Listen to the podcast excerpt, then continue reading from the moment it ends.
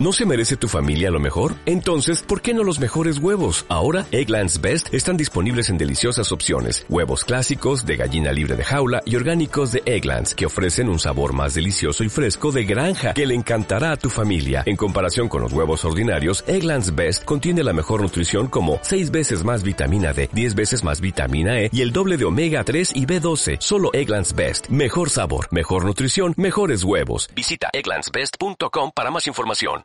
Konnichiwa, ni hao, aneon haseo. Bienvenidos una semana más a vuestro programa de artes marciales. Bienvenidos a Camino Marcial.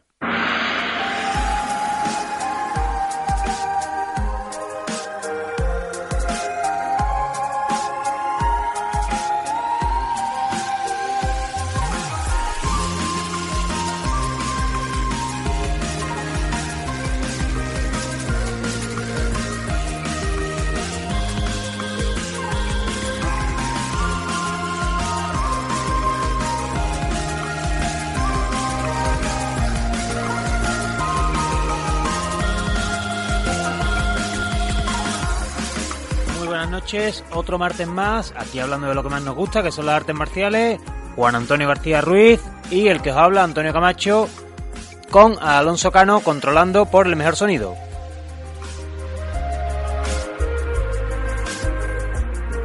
Y nuestro invitado de hoy es el maestro José Babiloni, cinturón negro sexto dan de Karate Kyokushinkai y presidente de la International Federation of Karate Spain.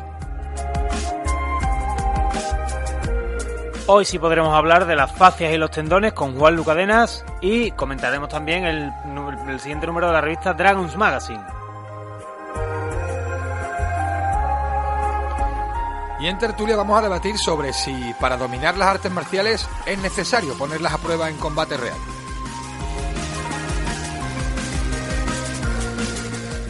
Y a vosotros preguntamos en redes qué actores de artes marciales son o, o han sido los mejores artistas marciales.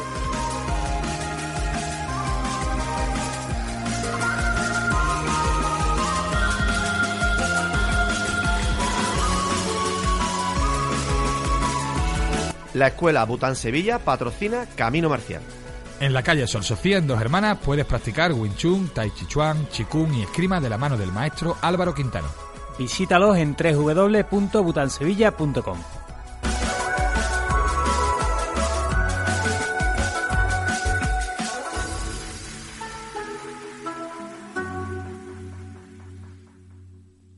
Y volvemos a repetir un martes más para quien no se haya enterado todavía cuando emitimos, que estamos los martes a las 10 de la noche en el 96.8 de la FM, en Radio Betis, y los miércoles a la 1 del mediodía en redifusión. También en internet, en nuestro blog, caminomarcialblog.wordpress.com y la web del Real Betis Balompié, www.realbetisbalompié.es. Tenemos que contaros también, bueno, ya os lo adelantamos la semana pasada, que podéis haceros con un ejemplar del nuevo libro de Gary Lever, Gudo, Un anhelo por el camino. Eh, solamente tenéis que comentar algunos de los programas de este, de este mes de diciembre en iBox. Y bueno, vamos a conocer un poquito más de qué va, de qué va este libro, porque hoy eh, la persona que lo ha traducido al español, eh, Juan Lucadena, eh, va a hablarnos de las fascias. Ya hemos dicho que, por cierto, he visto el guion y fíjate cómo está la cosa, que he leído fascistas en vez de fascias. O sea que la cosa está fatal y se me, se me cuelan las cosas. en la Subco- el subconsciente, Juan, cómo te traiciona. Sí, sí. Bueno, que nos va a contar eh, Juan Lucadena, nos va a hablar de las fascias y de los tendones y nos va a contar también en cómo es este libro de, de Gary Lever que podéis conseguir, repito, simplemente comentando algunos de los, de los programas de este mes en iVoox. Vamos con las noticias que, aunque parezca que no, sigue cargadito el calendario.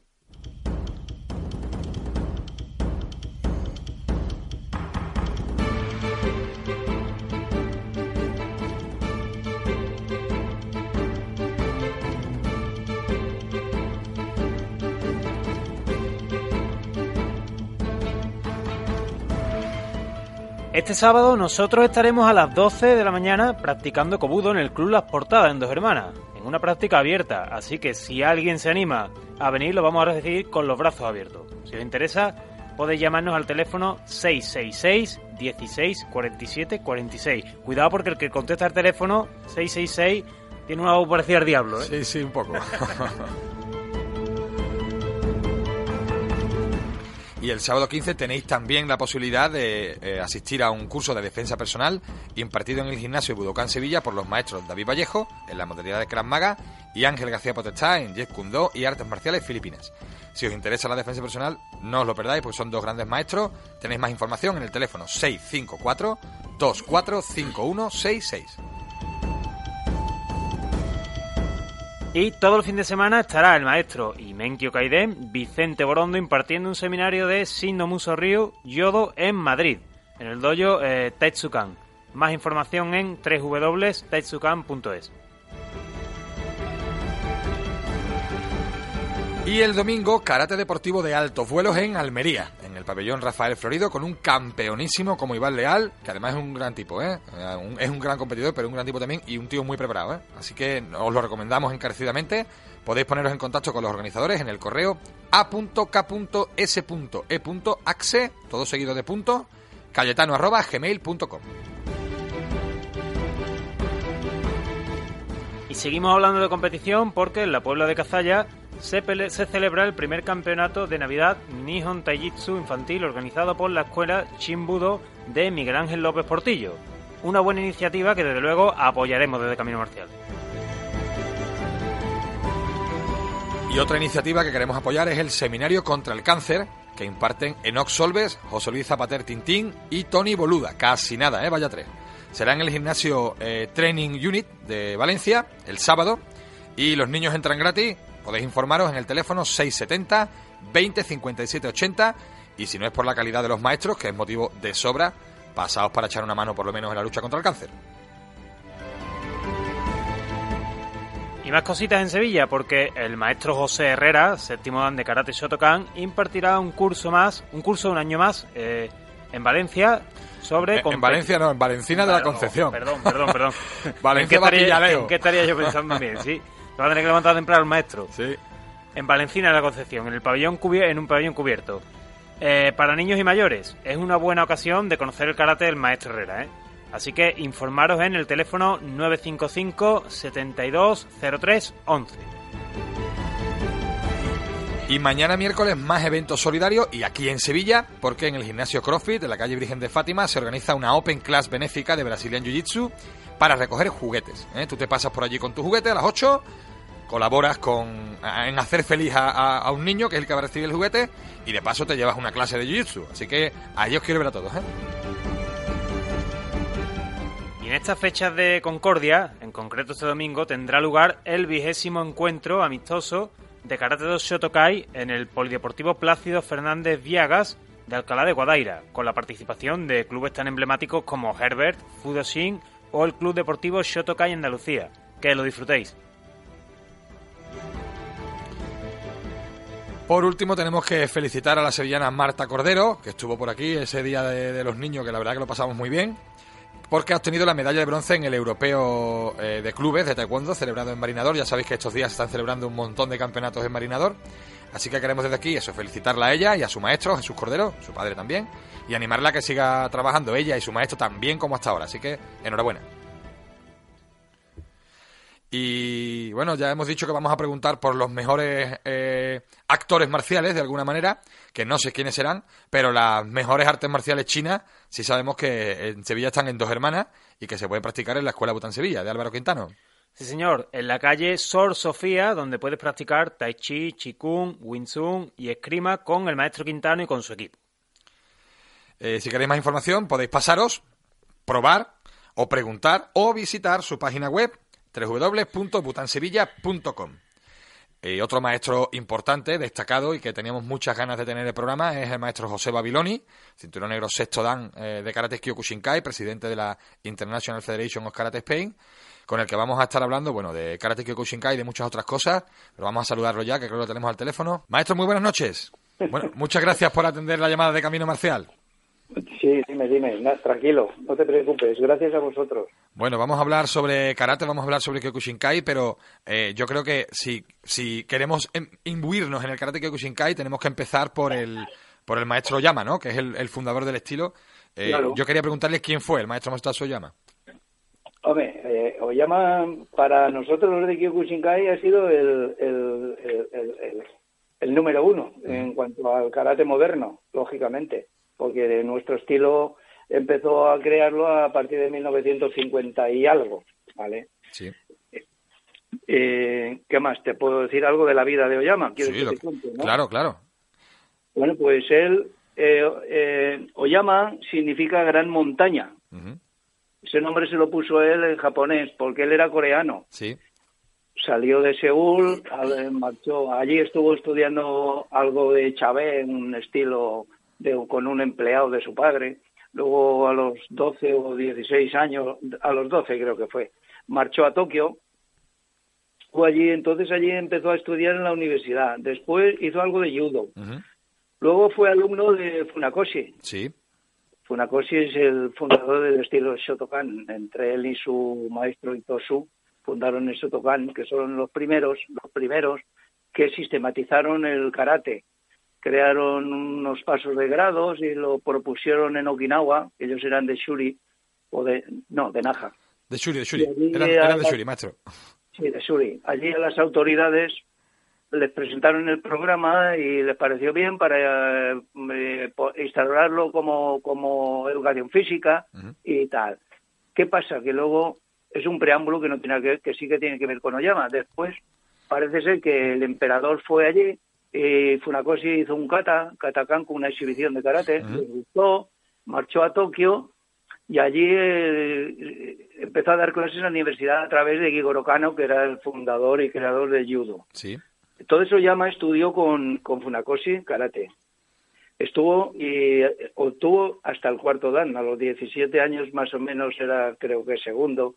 Y allá a los 24, 25, cuarto dan. También tuvo bastantes contactos con el Goju Ryu de Yamaguchi, el Sí. gato, que lo llamaban el gato, Gogen, como sí. su nombre. A partir de ahí, él eh, dijo que quería dedicarse a, a- a- verdaderamente, profesionalmente al karate. Entonces marchó a, a entrenar a las montañas. Se marchó a una montaña, estuvo allí entrenando día y noche solo. Le mandaban un, un, un señor que ahora no me acuerdo cómo se llamaba, le patrocinaba y le daba, no sé, eran 50 dólares al mes en comida y todo eso. Y allí estuvo un año. ¿Se oye, eh? Sí, sí, perfectamente. Ah, es que he oído un ruido. Estuvo allí un año, entonces volvió, volvió. Empezó, de vez en cuando bajaba y habían por allí unos vaqueros, gente- vaqueros me refiero no americanos, Sí, sí, ya, ya. sin pistola, vaquero sin pistola. que, que cuidaban allí eh, toros y todo eso. Y él se quiso enfrentar con toros y lo miraban y decían, este hombre está loco, no está muy bien. Total, cuentan, cuentan que mató a 52 de aquellos toros. Cuando decimos toros hay que entenderlo un poco. No son toros bravos como estos que tenemos aquí, Sí, lógicamente. toros de Lidia no hay en Japón, creo. Claro, eh, y segundo, contra un toro de esos no creo que ningún hombre pueda enfrentarse, y menos con las manos vacías. Con una ametralladora aún, pero con las manos vacías, claro. A partir de ahí ya eh, empezó en el, en el 51, ya volvió después de que estaba en las montañas, que subía, que bajaba ahí a los toros, y ya marchó a, a, a Estados Unidos, marchó a Estados Unidos, por allí hizo un tour. También cuentan de todo eso no hay no hay películas ni hay documentación. Cuentan que allí se enfrentaba, desafiaba a la gente, montaban allí como un tipo de ring y desafiaban a la gente diciéndole que el que le ganase a este oriental le daban 10.000 dólares. Coño, y 10.000 dólares en aquellos momentos era muchísimo dinero. Bueno, eso se hacía, ¿eh? Se hacía en la época, incluso en España también se hacía, ¿eh? Sí, sí, sí. Y dice que derrotó a todo el mundo, que no le duraba a nadie más de 20, 25 segundos. Yo he estado personalmente con, Yoya- con Sosai, invitado por él allí en Japón, en Tokio, en el, en el año 92, porque en el año 92 habían problemas aquí en Europa, eh, los japoneses son como son, no admitían, ya se habían creado bastantes organizaciones fuera. Bueno, siempre ha ocurrido igual. Eh, Sosai siempre ha tenido, como en todas las familias, en las familias eh, crece el padre, tiene hijos y luego cada hijo sigue su camino. Sí. Y, y siguen siendo las mismas familias. Entonces ahí me llamaron a mí para ver qué me parecía. Estuvimos allí tres días con él, eh, con Millán, que por cierto murió, luego vino aquí a España representando al estilo el, este de Royama, que no me acuerdo cómo se llama este estilo, pero bueno, es igual. Otro estilo de Kyokushin. Royama era un fue gran alumno de, de Oyama y quedó, no sé si una o dos veces segundo en el campeonato del mundo. eh, para ver qué solución había aquí en Europa, porque se estaba todo el mundo digregando. Entonces, el mayor problema que teníamos entonces era que los japoneses, por ejemplo, yo era amigo tuyo y tú te habías ido del Kyokushin de la ICO, que era la de Oyama, Sí. y quería yo ir a entrenar contigo o tú venir a- conmigo o hacer una competición y estaba prohibido. Ya. Entonces, Eso, claro, eso es muy japonés, es verdad. sí, eh, eso aún existe en la ICO 1, aún existe eso.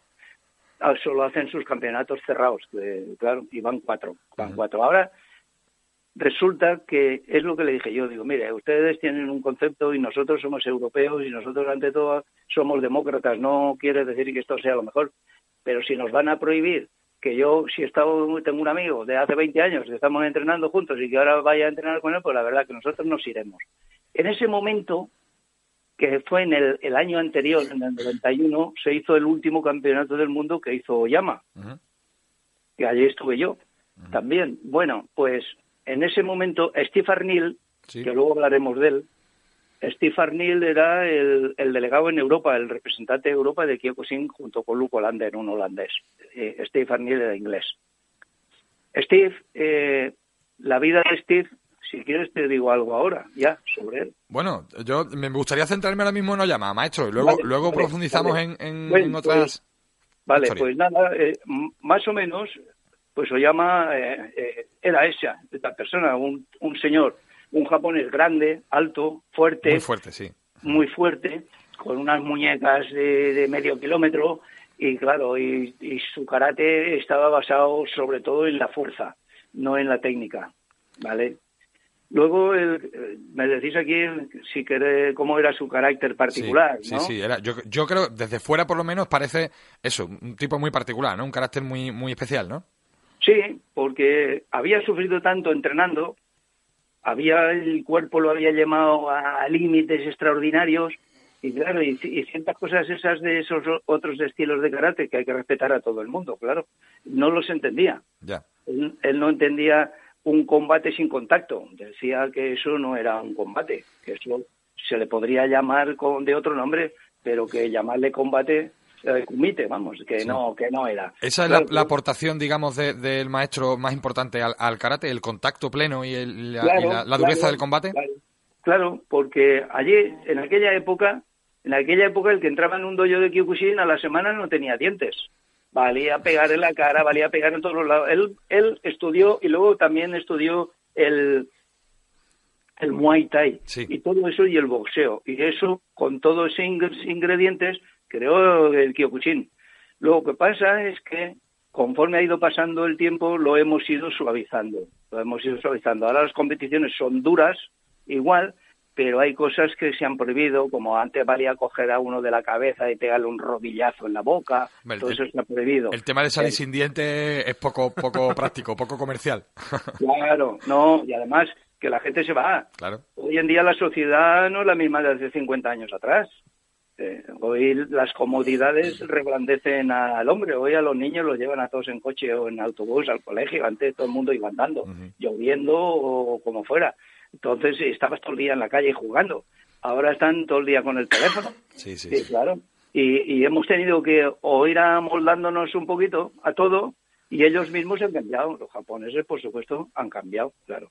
Pues eso era más o menos lo, lo de Sosai Mosata se ma- lo llama. Maestro, el Kyokushinkai es, es duro, es fuerte, pero mm, yo creo que tiene un fondo filosófico también. No sé si por esa relación entre, entre Oyama y, y Funakoshi, que realmente era un hombre muy espiritual, digamos, eh, el Kyokushinkai también tiene mucha relación con la naturaleza, tiene mucha relación Sí, con, la filosofía, ¿no?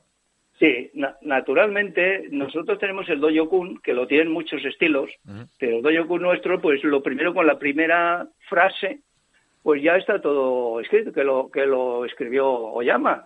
Dedicaremos todo nuestro esfuerzo al desarrollo espiritual, intelectual y físico. Sí. Ahí se basan los ingredientes de, de- de la base de, del, del karate Kyokushin, claro. Bueno, pues vamos a hacer una pequeña pausa, maestro, ya que hemos visto una, una idea muy general del karate Kyokushin y sobre todo del, del fundador Oyama.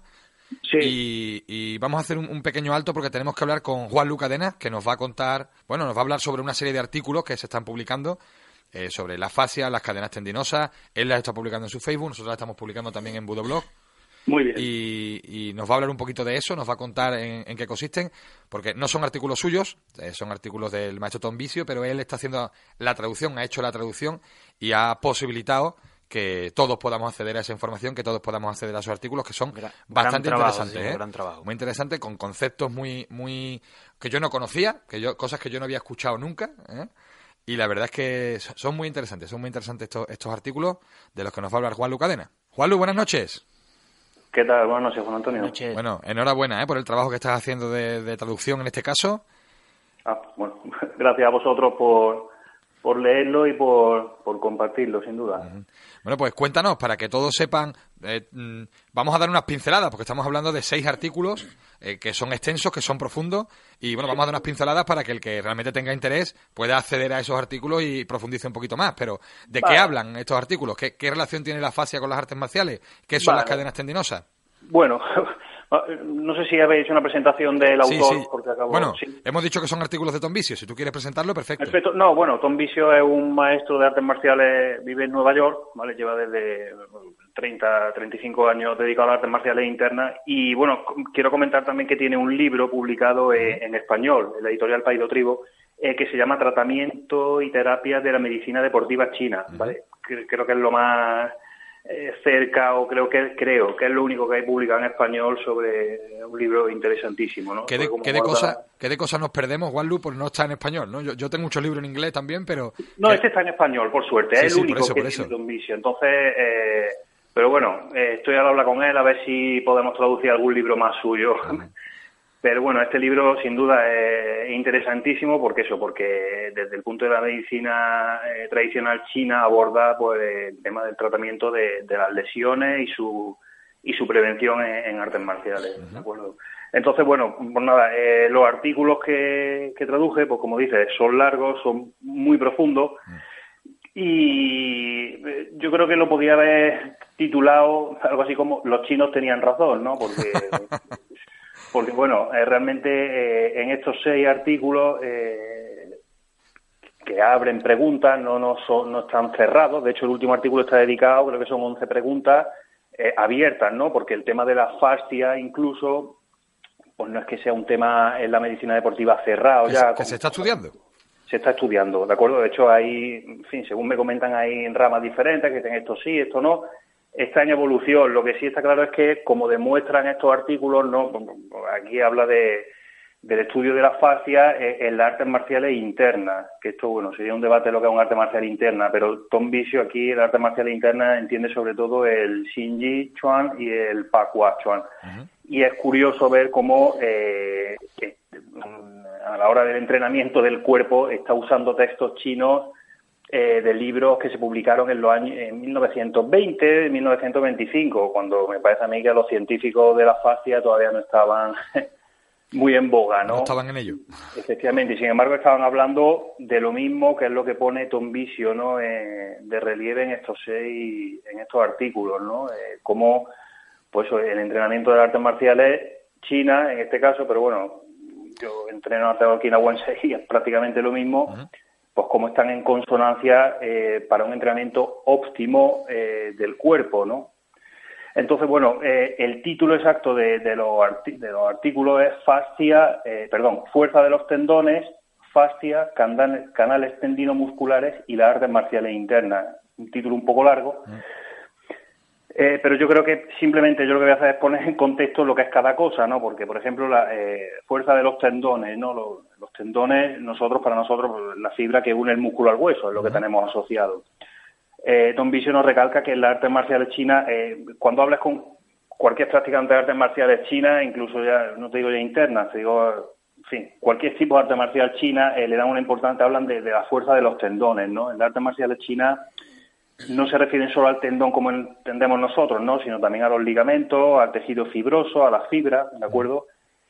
Y de un modo, eh, lo que entienden cuando hablan de los tendones es eh, el trabajo de cuerpo entero frente a un músculo aislado, ¿no? Sí, casi, casi más de estructura que de fuerza muscular, ¿no? Efectivamente, efectivamente.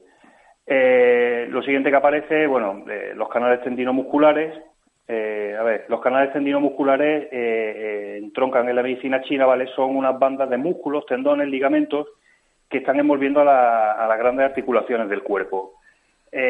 son superficiales, por ahí mm, fluye lo que en la medicina china llaman el wei chi, que es el, un chi defensivo, y están conectados con los canales tradicionales, con los meridianos de la medicina tradicional china y digamos que son, son defensivos, ¿de acuerdo? Curioso que comienzan todos eh, en los dedos de los pies y de las manos, ¿vale? Eh, aquí los canales los canales son algo físico, me refiero. Eh, están entroncados con los meridianos, pero pero son físicos. Tienen un, un soporte eso, tendinoso, ligamentoso, muscular. Efectivamente, tejido conectivo, los fluidos, todo, ¿vale? y es importante ver que las articulaciones del cuerpo, ¿vale? Divide, es lo que divide a las extremidades en secciones. Eh, de lo siguiente que se nos habla es la fascia, que es lo que he comentado que está todavía ahí en estudio. La fascia es un tejido conectivo, ¿vale? Que, está, que se extiende por todo el cuerpo, eh, una red tridimensional. Es viscolástico y lo que hace es dar estructura y soporte a al cuerpo. Yo pienso, maestro, cuando pienso en la fascia, pienso en una especie de telaraña que tenemos por ahí metida, entremetida entre todos los tejidos. ¿Es algo así? Es algo así, incluso la comparan con, eh, como, digo yo, con, los calcetines de ejecutivo, con una media de mujer finita, ¿vale? están rodeando a todos los órganos, huesos, músculos, fibras, y de hecho la fascia, eh, bueno, pues, aunque está dividida como, como veremos, eh, está considerada como un solo órgano, ¿de acuerdo? Que engloba todo el cuerpo. Aquí nos preguntamos eh, dónde, qué tiene que ver, ¿no? El tema chino, por decirlo de algún modo, con, la fascia, que es algo que se ve, que se toca, ¿no? Eh, Visio refiere, entre muchísimos estudios, porque en cada artículo da una bibliografía bastante extensa. Y hace muchas referencias a textos, sí, es verdad que hace muchas referencias. Sí, realmente Visio es un practicante y erudito, y en fin. Eh, pero sí que, bueno, hace referencia a una doctora de la Universidad de Vermont, la doctora eh, Langevin, creo, sí, Langevin, eh, que esta doctora, bueno, hablan de estudios en rata, en personas, en fin, y habla de que hay una, puede haber una superposición entre la fascia y, los canales, los meridianos. De hecho, muchos puntos de acupuntura eh, están donde hay una excisión facial, ¿de acuerdo? Y aquí eh, la doctora lo que, lo que comenta es que en la zona donde se pincha en el tejido conectivo, eh, la aguja la agarra el tejido conectivo y cuando manipulas la aguja se transmite una señal mecánica eh, que pasa por el tejido conectivo y especulan, porque esto ya eh, que es el mecanismo eh, sobre la estructura del cuerpo que quizás sea el motivo mecánico del por qué funciona la acupuntura, ¿no? Están ahí estudiando, pero desde luego de correlaciones de, de la fascia y, los, y los puntos de, acupuntura.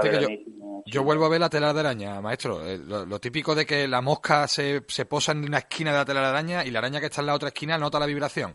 A lo mejor puede ser un poco por ahí, ¿no? La, aguja afecta a una parte de la fascia, pero eso, digamos que se reparte en el cuerpo de alguna manera y llega a otro punto a través de la fascia, ¿no? Efectivamente, efectivamente. De hecho, hace poco eh, un amigo me pasó un, un vídeo de, de deportista, ¿vale? No era nada místico ni nada, deportistas de élite que hacen un, fin, para demostrar, entre comillas, cómo está conectado el cuerpo, pues hacen una prueba de, elasticidad del músculo del isquiotibial, ¿no? De la parte de atrás. De esto de lo típico que te agacha a tocarte la punta del pie, pues se lo... El que llegue. El que llegue, sí, el que llegue, pues se agache y lo miden. Acto seguido le dan un masaje en una zona de la mandíbula durante un minuto vuelven a hacer la prueba y aumenta la flexibilidad, con lo cual eh, es curiosísimo cómo puede llegar a estar conectado el cuerpo, ¿no? Entonces, eh, y bueno, y lo último a lo que se refiere el título, ya como, como último apunte rápido, es, el tema de artes marciales internas, que aquí vendría eh, el chi, ¿no? El famoso chi que, que sirve de muletilla para, para el que no sabe nada, que ese queda el chi, y el que sabe mucho, pues lo puede utilizar, ¿no? El chi, eh, a lo que es, fin, de un modo muy genérico, es la fuerza motriz de la vida, ¿vale? Pero aquí en las artes marciales chinas eh, está ligado a la red sensorial y comunicación del cuerpo, ¿de acuerdo? Y eh, aquí lo que nos habla es de... A ver, aquí lo que nos interesa es cómo se logra la conexión y la alineación corporal para conseguir una potencia de todo el cuerpo, ¿no? De que el cuerpo funcione como una unidad que tanto se habla en todas las artes marciales.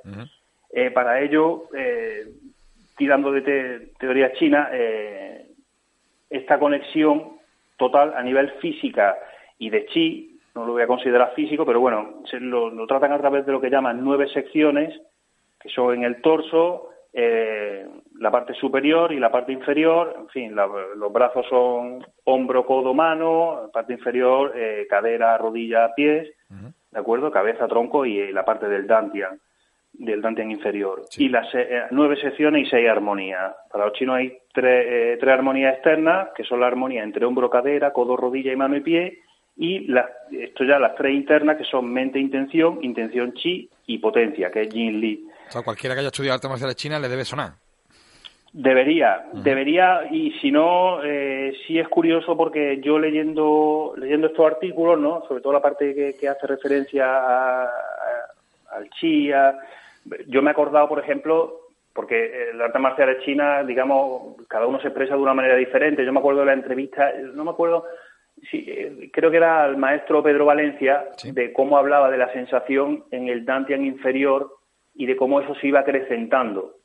Y es muy curioso, es la forma de trabajar que tienen en, el Tai Chi, que yo no practico, pero me resultaba curioso y me, leyendo estos artículos me acordaba de la entrevista a, a este maestro y al mismo tiempo me acordaba también eh, de la entrevista que le hiciste al maestro, a Juan Morales, que hace el maestro de Pac-May, de cuando hablaba de, de su forma, digamos, la forma desde la que construyen, entre comillas, ¿no? el, sistema que es Jigpo, que el, Sanchin en, su estilo, por, hacer una analogía, eh, cómo estaban hablando de lo mismo, ¿de acuerdo? Eh, haciendo referencia a cosas diferentes de acuerdo que era porque tanto para la fascia como para el chi hay dos puntos mm, que son importantísimos para acumular y para soltar, ¿vale? Que son eh, el dantian inferior que lo hemos comentado y eh, lo que me dicen, bueno, los chinos llaman ming-men, que está en la espalda baja entre los dos riñones. Aquí, eh, tanto a nivel físico como a nivel energético, son dos puntos, como digo, de concentración y de soltar eh, fundamentales, ¿no? Y Vicio, eh, Don Vicio, en, los artículos, pues hace referencia en varias ocasiones, tanto él como los maestros de, de Shinji a los que cita, hacen referencia en varias ocasiones a estos puntos, ¿no? A cómo, a la importancia que tienen. Es, muy difícil, maestro, resumir todos los artículos en este, en este ratito de radio, pero mm, bueno, yo animaría... Es imposible. es imposible, es imposible. Yo animaría a todos los oyentes que estén interesados en este tema, eh, bueno, que accedan a esos artículos a través del Facebook de, Juan Lucadena, de la, del perfil de Facebook, o en budoblog.es, los estamos publicando también, ahí los tenéis.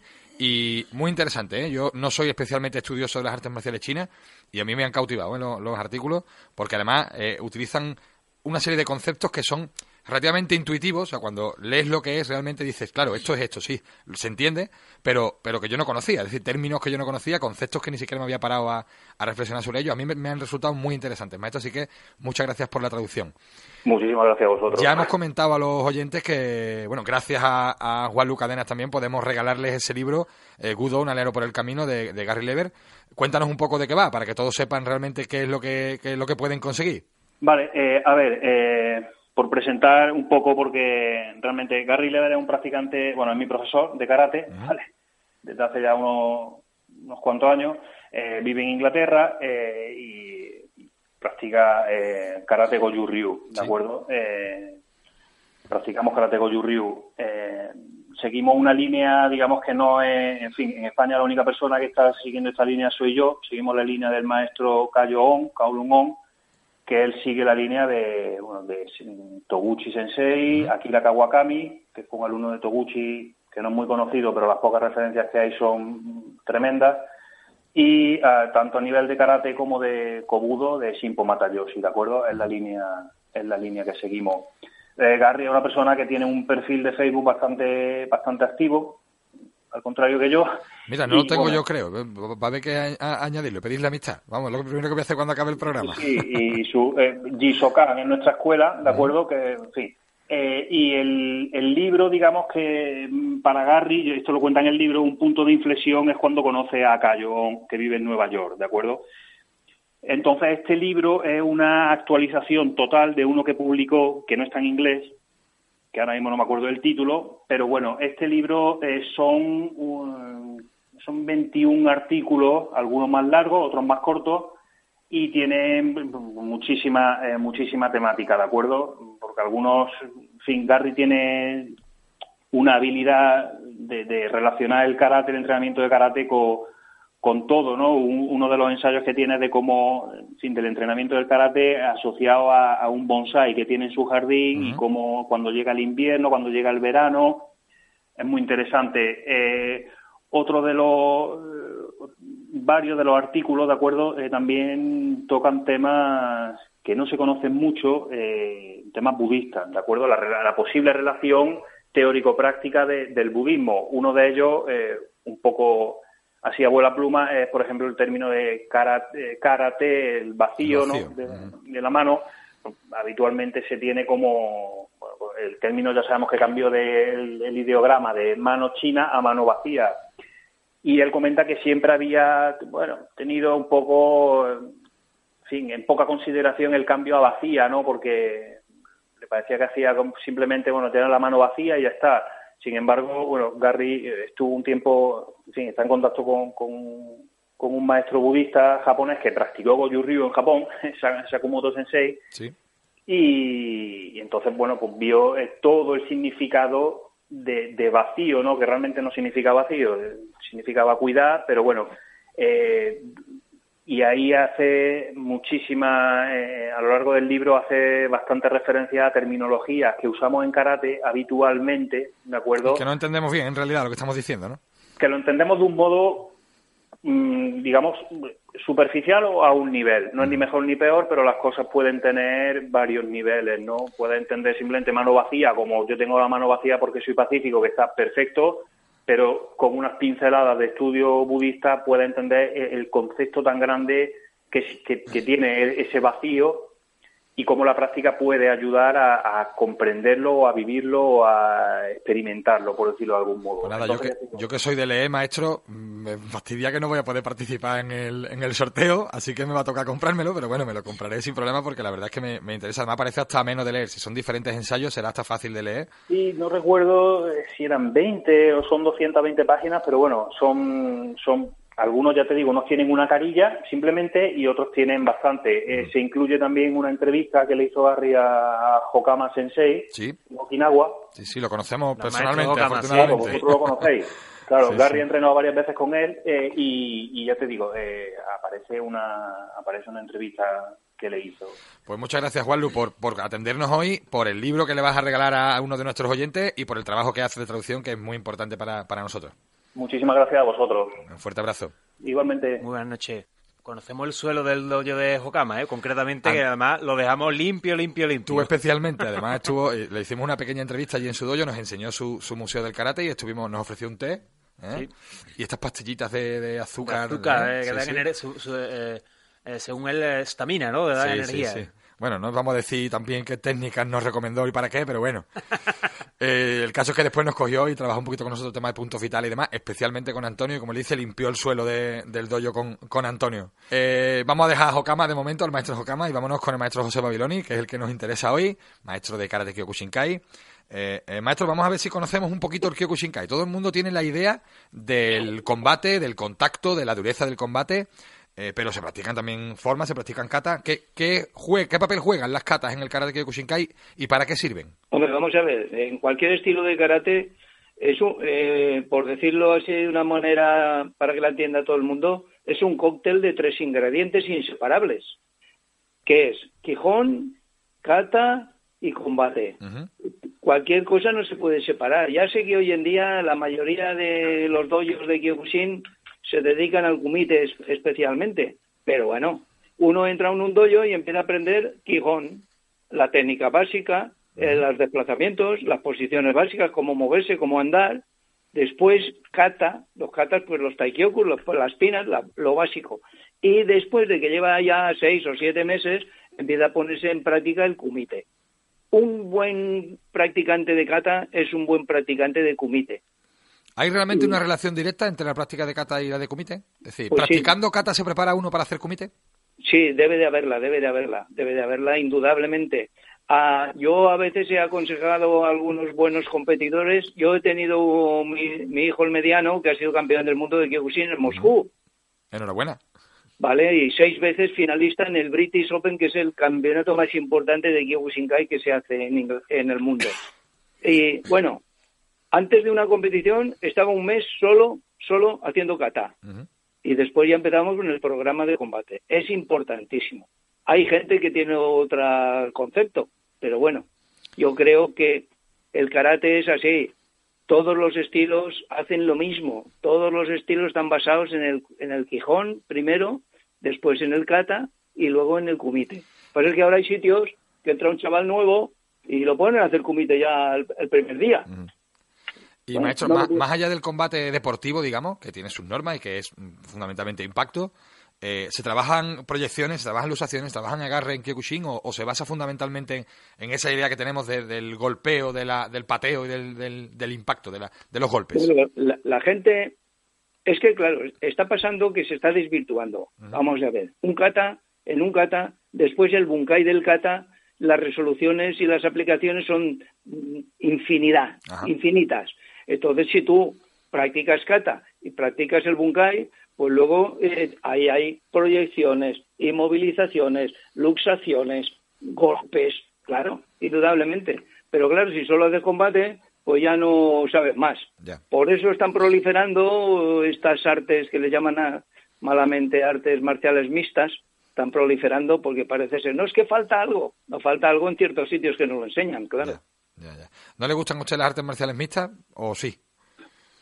Pues no, no me gusta mucho, porque yo verdaderamente sé que no es fácil, como todo, ¿no? Y que necesitan físicamente un entrenamiento duro y dureza. Yo, yo creo que es incuestionable el- el- la preparación y la, la fortaleza y el nivel de los contendientes claro. creo que es incuestionable. Claro, Pero claro. bueno, quizás Pero- sea un acto que, que se podría evitar, ¿no? Un tipo de competición que se podría evitar, ¿no? Sí, mira, hace unos años en el British en Inglaterra vino Steve y nos dijo a todo el grupo de árbitros que habíamos allí, cualquier golpe que se desvíe y vaya a la cara, descalificado. Porque hay dos inspectores del gobierno que vienen a ver para pasar un informe de qué es esto del Kyokushinkai. Sí, claro, es que está mal visto todo esto de... Yo no entiendo que un tío que esté en el suelo y que se abalance otro y esté ahí pegándole golpes en la cara y bueno, no, no lo puedo entender. Vamos a, vamos a cambiar de tercio, maestro. Lo- a mí me llaman la atención los cinturones de Kyokushinkai. Creo que eh, eh, en algunas en algunas líneas se utilizan los colores de una manera diferente a la que se suele ver habitualmente en karate, es decir, en Sí. un orden distinto. Y además se marcan los danes en el cinturón. A mí eso me llama la atención. ¿Por Sí, qué ese sí. orden distinto de, de colores y por qué esa marca de danes en, en los- en los cinturones? Bueno, los colores se quedaron en Japón. Sí. Entonces allí, y luego pasó todo esto aquí a Europa, y, y en principio había eh, de diferente forma porque cuando uno entra es cinturón blanco. Cuando se examina están los, los kius, que hay 10 kius y 10 danes. ¿Cómo se diferencian? Pues aquí entras y al primer examen pasa cinturón rojo. Luego cinturón rojo con una rayita negra cruzando el cinto. Después azul, azul con una rayita. Luego amarillo, amarillo con una rayita. Luego verde, verde con una rayita. Y luego marrón y marrón con una rayita, que ya es el primer Q. Luego ya se examina para primer dan y es negro con una raya igual atravesada de color oro. Segundo dan, tercer dan, cuarto dan y así sucesivamente. Y una, y una rayita por cada dan, ¿no? Sí, una rayita por cada dan. Así es que si ves un cinturón con siete rayas, pues es un, un séptimo dan.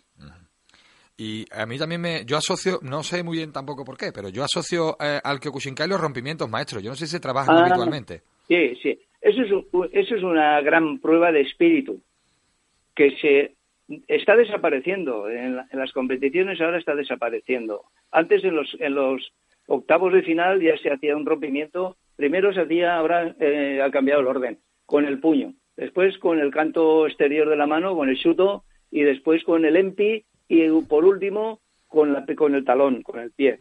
Y se hacían todos estos rompimientos porque además había siempre un trofeo de rompimientos. Y además, eh, las prórrogas en los combates que pueden ser de dos o tres minutos, si hay un Ikiwake, que es un empate, pues otro, otra extensión, otro empate. y entonces ya al tercero se mira las maderas si ya ha habido la ronda del Tamesibari, que es el rompimiento. Y el que de los dos más ha roto, sí, para desempatar, ha roto más maderas, pues que han roto las mismas, pues ya se hace una extensión con una enchosen que se llama que es una decisión obligatoria. Pero bueno, es eso, una prueba sobre todo de espíritu, pues porque hay muchos tíos que se rompen la mano al romper, otros que tienen miedo y no rompen, y entonces ahora ya no se descalifica. Pero antiguamente ibas tú a la competición, no rompías y te descalificaban. Ahora no, ahora pues si llega que mira la madera, pues pierdes porque esas no se contabilizan. Pues maestro, vamos a... Tablas no, yo no he roto una tabla en mi vida, pero vamos a romper otra vez la, entrevista, vamos a hacer otra pequeña pausa, porque tenemos que hablar con Nacho Serapio, que nos va a contar las novedades de la revista Dragons Magazine de este mes.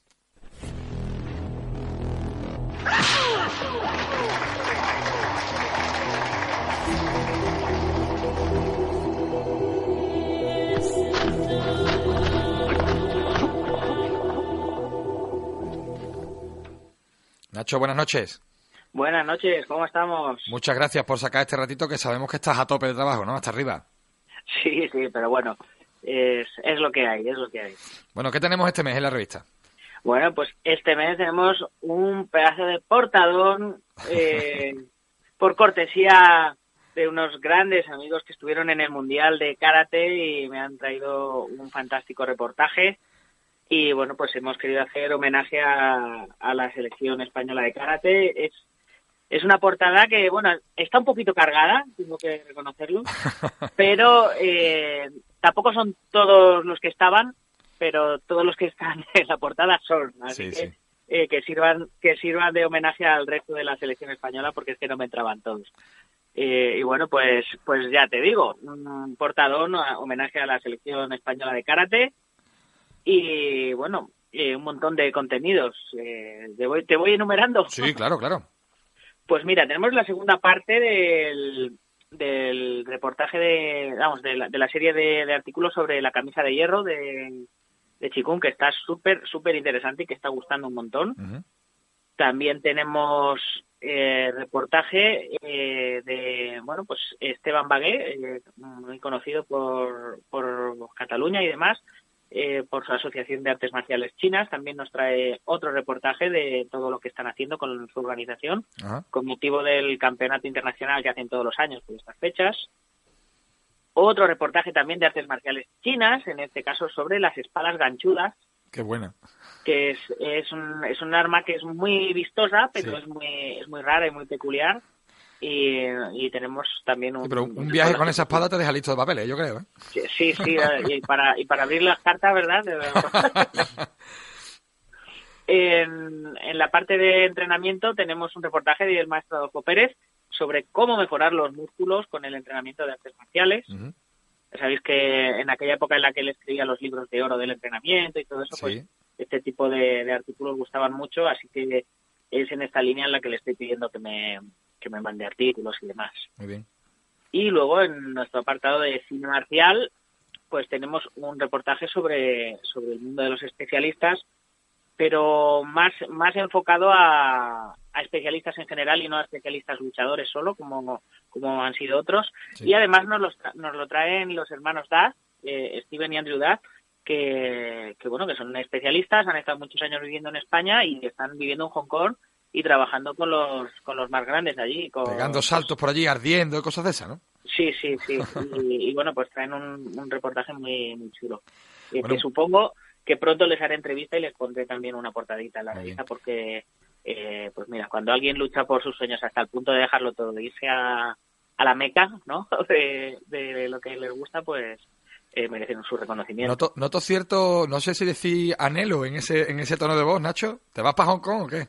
No, no, no, no me voy para Hong Kong, yo estoy muy, estoy muy bien aquí. Eh, a lo mejor me voy de visita, pero no, no para, no para vivir para, para allá, ¿no? Bueno, muy chino, ¿no? La revista de este mes, ¿no? Sí, a mí, a mí me gustaría ser profeta en mi tierra. Vale, pues es, lo mejor, es lo mejor, la verdad es que eso es lo mejor. Sí, pero es lo más complicado muchas veces, ¿no? Sí lo es, sí lo es. Pues Nacho, muchas gracias por el trabajo que haces, como te decimos siempre, y por contárnoslo aquí en Camino Marcial. Muchas gracias a vosotros por dejarme este pequeño espacio para, para contarlo todos los meses. Y bueno, pues ya sabéis. Nada, para, de- para eso deseando- estamos, para lo que haga falta. Deseando tener esa revista y deseando ver esa portada. Genial, genial. Pues eh, ahora mismo te la, ahora mismo te la mando. Estupendo. Un abrazo fuerte, Nacho. Un abrazo. Otro para vosotros.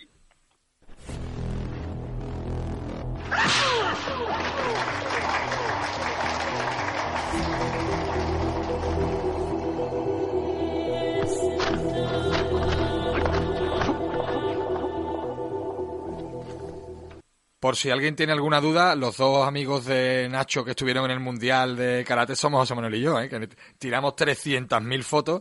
No me extraña que haya tenido que poner cargada la portada. bueno, eh, maestro, estábamos hablando de la revista Dragons Magazine, pero eh, nos gustaría seguir hablando con usted de, Sí. su, de su experiencia marcial. Eh, ¿Cómo Bien. se inició usted en las artes marciales? Yo aquí vino un, un chico que era marroquí en el año 58 y mi padre le dejó un poco de dinero para que montara en una planta baja unas pesas, eh, ya fíjate, en el año 58. y, y yo tenía 13 años. Y yo iba con él allí y me dice, ¿tú quieres que te enseñe karate? Coño, yo esa palabra no la había oído en la vida. Digo, sí. Y allí entrené con él. Era un tío que, que sabía bastante. Nunca, le, nunca me dijo dónde había aprendido, ni yo le pregunté tampoco. Total, que hasta el año 73 yo estuve con él. Es curioso aprender karate en España con un marroquí, o sea, en esa, en Sí. esa época. Sí, sí, sí, sí, sí. Se llamaba Omar. El apellido ya no me acuerdo, pero era un apellido de esos largos y raros. No sé si era Ab- Abdel, parecido a aquel Abdel Kader o algo así. Bueno, total. En el año 72-73 vi que había un dojo de Kyokushinkai aquí en... Yo ya había, tenía documentación y tal, estaba muy interesado, en Valencia. Ese dojo era de Kyokushinkai y el responsable de todo eso en Europa era Estifarnil, que es el que ha sido el maestro de todos los europeos do- donde desde siempre. Y a partir de ahí, pues ahí seguí, seguí, seguí. Y ahora, Yo- y ahora es presidente de la International Federation of Karate Spain. eh, eh, Sí. ¿qué, qué es esta organización? ¿En qué consiste? Esa organización fue la que fundó Steve Arnil, porque Steve Arnil en el año 91, en el último campeonato del mundo que estaba Oyama vivo, él era el segundo de Oyama, porque Steve Arnil ha sido el primer occidental que entrenó en el dojo de Oyama. Y el primer hombre que hizo los 100 combates contra 100 cinturones negros allí en Tokio. Eso es, suele decir el examen de cinturón negro, ¿no? Se suele hacer eso, ¿no? Sí, sí, sí, la prueba de los 100 combates. Además, como Yama tenía tres hijas, no tenía hijos, eh, Steve se, se enamoró de una japonesa. Para casarte con ella necesitabas que algún japonés de rango te avalara. Entonces Oyama lo avala, pero te ponen una condición. Si tienes un hijo varón, me lo tienes que dar. Y sí, sí, tuvo a Stephen y cuando Stephen tenía 10 años lo mandó a Japón con, con Oyama. claro, bueno. estuvo dos años allí, solo. A los dos años Oyama lo cogió y dijo, ¿con quién te quieres quedar? ¿Con tu padre japonés o con tu padre inglés?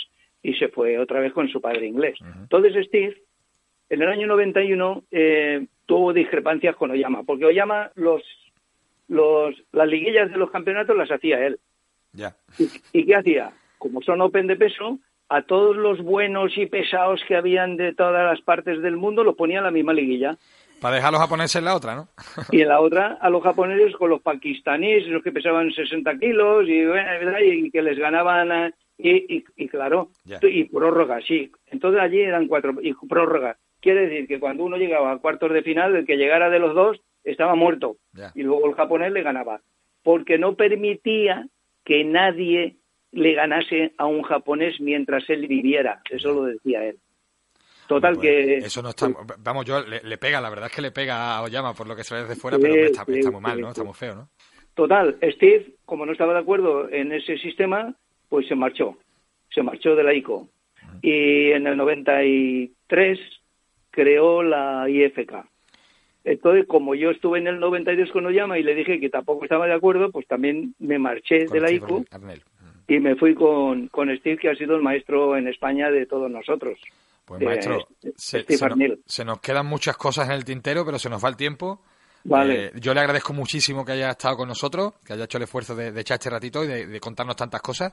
Pues a, a seguir su ejemplo, maestro. Muchísimas gracias por atendernos hoy. Bueno, gracias a vosotros y hasta cuando queráis estoy a vuestra Un disposición. fuerte abrazo. Fuerte abrazo. Igualmente, adiós. Us, us. Eh, Antonio, tengo una pregunta para ti. Eh, ver. ¿Cuál es la tienda de referencia en Sevilla en cuanto a material para la práctica de artes marciales y deportes de contacto ideal para hacer las compras de Navidad? nuevo y parece mentira que tú me lo preguntes. Por supuesto es Deportes Maral, por calidad, por precio y sobre todo por el trato amable y profesional que dispensan siempre desde hace más de 30 años, ¿no? Eh, tanto su padre, ¿no? Alberto, como Sí. A- Aitana y Adriano. Aitana Ah, ya iba a decir Adriana y Aitano, sí, ¿eh? sí, ya iba, ya iba a meter la gamba otra vez. Pero la tienda donde compran los maestros sevillanos de arte marcial es Deportes Maral. Y yo pregunto, inocente de mí, ¿dónde puede encontrarse la tienda de deportes Maral? Pues en la calle Santa María Mazzarello, en Nervión, o, para los que no tengan tiempo de ir, en www.deportesmaral.com.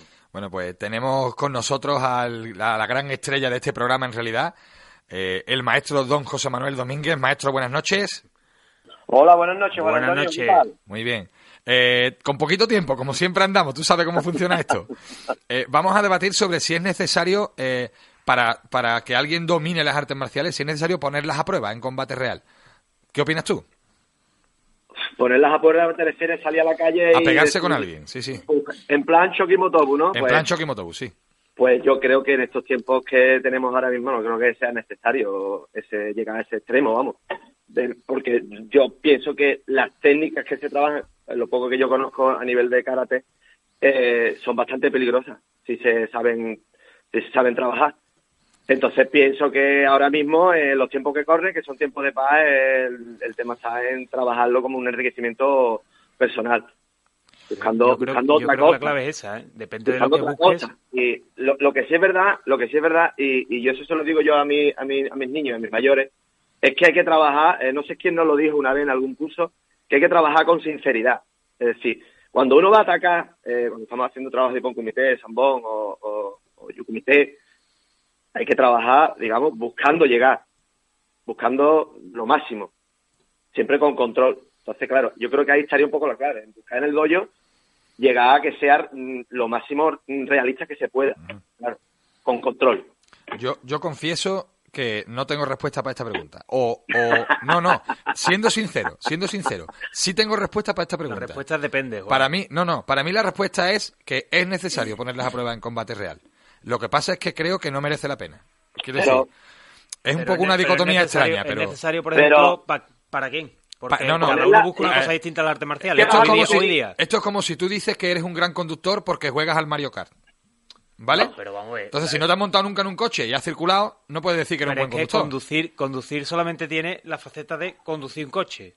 Pero es que el arte marcial tiene muchas facetas. Vale, ¿A qué O sea, extremo si- tú esta pregunta se la haces a alguien en la Okinawa del siglo XVI o en el Japón del siglo XV, probablemente te diga, claro, si es que esto es para la guerra. Yo tengo la Pero sensación, día- yo tengo la sensación de que conozco el código de circulación más o menos bien, de que conozco la mecánica del coche, de que sé cambiarle la rueda al coche, de que sé eh, tengo el automatismo de cambiar de marcha, pero que no he circulado con el coche nunca. Entonces, yo no sé si cojo el coche y resulta que me estrello contra una por, farola. por supuesto.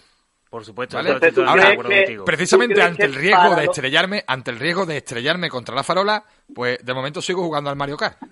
¿Me entiendes? Para eso están las MMA. Ni siquiera las MMA, porque al final el, el marco de las MMA, bueno, por supuesto, mucho más era, aproximado que que la práctica vale del dojo. antiguo. Era vale Pero todo. al final el marco de las MMA es un tío que sabe que le va a pegar a otro tío y que están en una zona delimitada y que está diáfano y que no es irte a un bar, como decías tú- decías tú de Motobu, ¿no? Las circunstancias cambian. Y no es que te ataque alguien sin, sin previo aviso, digamos, que también las circunstancias cambian. Eso sería realmente probarse. Y el que domina eso es el que domina las artes marciales. ¿Y cómo lo prueba? ¿Y cómo lo prueba? Ya, ya, pues por en eso. estos pues. mi voy a problema. seguir con el- yo te voy a seguir con el símil, ¿vale? A- Hoy día hay unos circuitos muy monos de, de karts y de, y de coches y de motos. en Sí, ese es el MMA, pero no pone me- a prueba. Pero eso es el MMA, no pero está no, mal, es, pero no es circular por la obviamente, calle. Obviamente no es lo mismo, como tú dices. ¿Tú sabes cómo se podría probar? Eh, de hecho, ocurre, ¿no? Desgraciadamente ocurre. Con el tema del fútbol, eh, eh, mucho, mucho... mucha- Irse a una grada, ¿no? Irse a una grada y esperar No, simplemente. no, Vete a una grada, vete a un partido se- de gente- vete un partido de juveniles. los soportes y estas historias de la gente que hay por ahí que, que, que, que se esperan el, eh, eh, la mañana antes del, del, del, del partido Ah. a meterse leña. Tampoco me vale. combate de béisbol, con cadena, con Tampoco casco, me vale. Se pegan desde lejos y se pegan encogiéndose y nada. No, no, no es una pelea de verdad. No es una pelea de verdad. Pero bueno, nada, pues nada, llamaré a los soportes y les diré que cuando sea la próxima que me avisen. No, me refiero a soporte porque es lo que me ha salido. Me refiero a, a, este conjunto de gente que se reúne, que a veces pasa, no tiene que ser soporte, sino en Madrid, en Barcelona, eh, en Galicia, eh, aquí en Andalucía, y se ponen y se quedan y quedan y, y- y se ponen calentitos. Bueno, pues nada, Eh, buscaremos la forma de ponernos calentitos sin que nos... O de poner calentito a otros sin que nos caliente. En los países es del el este también lo he visto yo, he visto yo por YouTube alguna película de esa también que no veo se pone de Bueno, pues José Manuel, te, bueno. te vamos a tener que colgar porque nos acabamos, no, se nos acaba el tiempo, tío. Muy bien. Un Venga, abrazo. que seguro que nuestros oyentes están felices ¿eh? y contentos de escucharte. Gracias. Un abrazo, José Nosotros Manuel. A también. Venga, hasta luego. Hasta luego. Bueno, sabéis que José Manuel es profesor de Kidokan, Antonio profesor de Kidokan, yo soy profesor de Kidokan y en nuestra escuela estamos afiliados a la Delegación Sevillana de Karate y esto incluye, por ejemplo, un seguro médico en caso de accidente deportivo, por si Por- nos por vamos si a Arba salimos pegando. a Arba, ¿no? ¿Eh? Y sí, y muchas más cosas, ¿eh? Por si ta- también, por si probamos en el circuito, como yo te digo, Sí, sí. titulaciones respalda- respaldadas por la Junta Andalucía y el Consejo Superior de Deportes, la posibilidad de participar en campeonatos oficiales, desde los provinciales hasta incluso las Olimpiadas, eh, cursos de formación, etcétera. Todo lo que queráis lo tenéis a través de la, de la Delegación Sevillana de Karate. Y siempre, por propia experiencia, como decía, eh, recomendamos que afiliéis a vuestro club, ya sea de karate, de taijitsu, eh, de kung fu, de kempo, que son disciplinas asociadas, y podéis echar un vistazo a la web www.delegacionsevillanakarate.es. Pregunta de la semana que os hacíamos en, en redes sociales. ¿Qué actores pensáis que son mejores artistas marciales? Porque hay actores que hacen películas de artes marciales y no han practicado artes marciales de verdad, sino que lo han aprendido para el cine, pero hay otros que son auténticos artistas marciales y que han hecho carrera en el cine. De estos, ¿cuáles pensáis que son eh, los mejores artistas marciales? Estas han sido vuestras respuestas.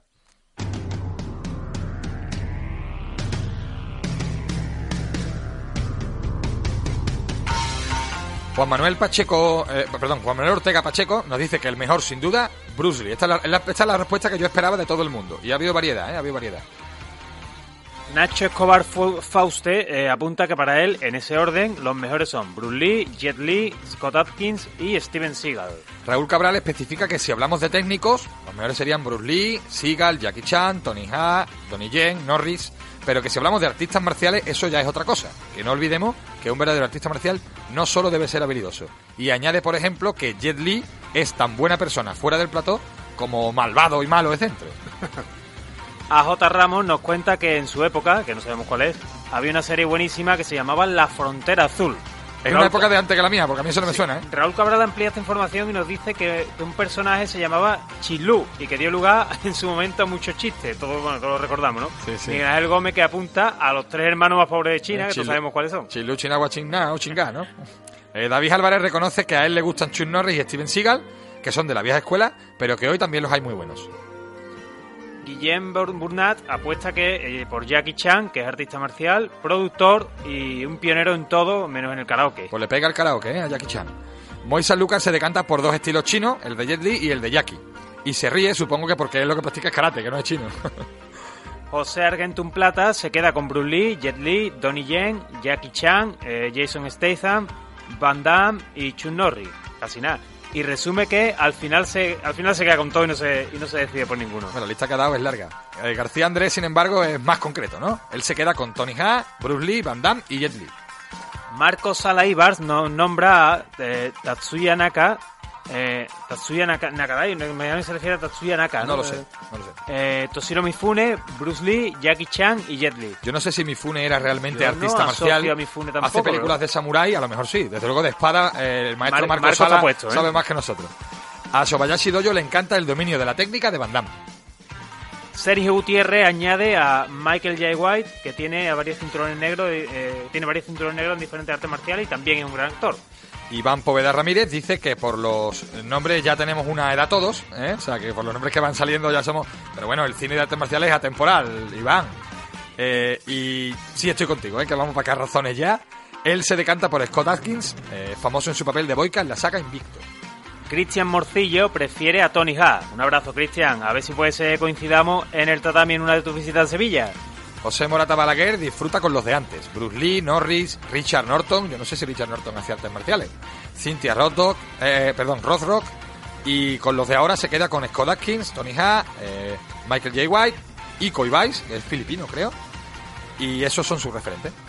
Mario Ferrer Cosmo, que es un sensei muy serio en el tatami, pero al que le gusta tela la guasa afuera, ha aportado otro nombre, Bud Spencer, y dice que no tiene igual. Eh, Iván Poveda eh, cataloga a Bud Spencer precisamente de maestro de Aikido y de Tai Chi ¿eh? y puro Zen. Es verdad que era un hombre tranquilo, pero no sé si sus mamporros eran de Aikido, aunque es verdad que los tíos volaban. ¿eh? y bueno, eh, Serafín Jareño dice que el maestro Jet Li era eh, alumno de un monje de Shaolin llamado Han Tien y que era el único maestro del mundo capaz de hacer el pino sobre un solo dedo. Y por otro lado, Miguel Vázquez Patón nombra a Adolf Langren, el eterno Iván Drago, ¿eh? Eh, que por El cierto hace el Kyokushin. de- de- de Hace creo que es alemán, ¿eh? en realidad, y creo que y hace Kyokushin. Y comenta eh, Miguelón que, digo Miguelón, Miguel eh, Vázquez Patón, digo Miguelón porque lo conocemos, y comenta que entrena a diario a sus sesenta y pico años, ¿eh? Meditación. Estuvo, por cierto, en el dojo de- del Doctor Re, que Sí, señor. allí en Málaga. Sí, señor, ha sido Marbella. suyo eh, durante un tiempo, sí, sí. Nos vamos corriendo. Sí, pero no sin recordar cómo escucharnos. El martes a las 10 de la noche en el 96.8 de la FM en Radio Betis y los miércoles a la una en redifusión. También en internet, nuestro blog caminomarcialblog.wordpress.com y la web del Real Betis www.realbetisbalompié.com. Eh, y la frase de la semana, vais a ver de quién es la frase. Yo nunca quise ser el siguiente Bruce Lee, siempre, siempre quise ser el primer Jackie Chan. Evidente, ¿no? Que las frases de Jackie. Recordaros que a todos los que comentéis en iBox los programas de este mes, eh, os meteremos en el sorteo del libro Gudo, Un anhelo por el camino de Gary Lever. Y que estamos en el gimnasio Kidokan. Os esperamos allí, en nuestra casa y la vuestra. Hasta la semana que viene. Adiós y que seo. Sayonara. Y recordad que este programa está patrocinado por Deportes Maral, donde podéis disponer del mejor material para la práctica de las artes marciales. Calidad, precio y un trato exquisito es lo que vais a encontrar en la calle Santa María Mazzarello en Nervión o en www.deportesmaral.com.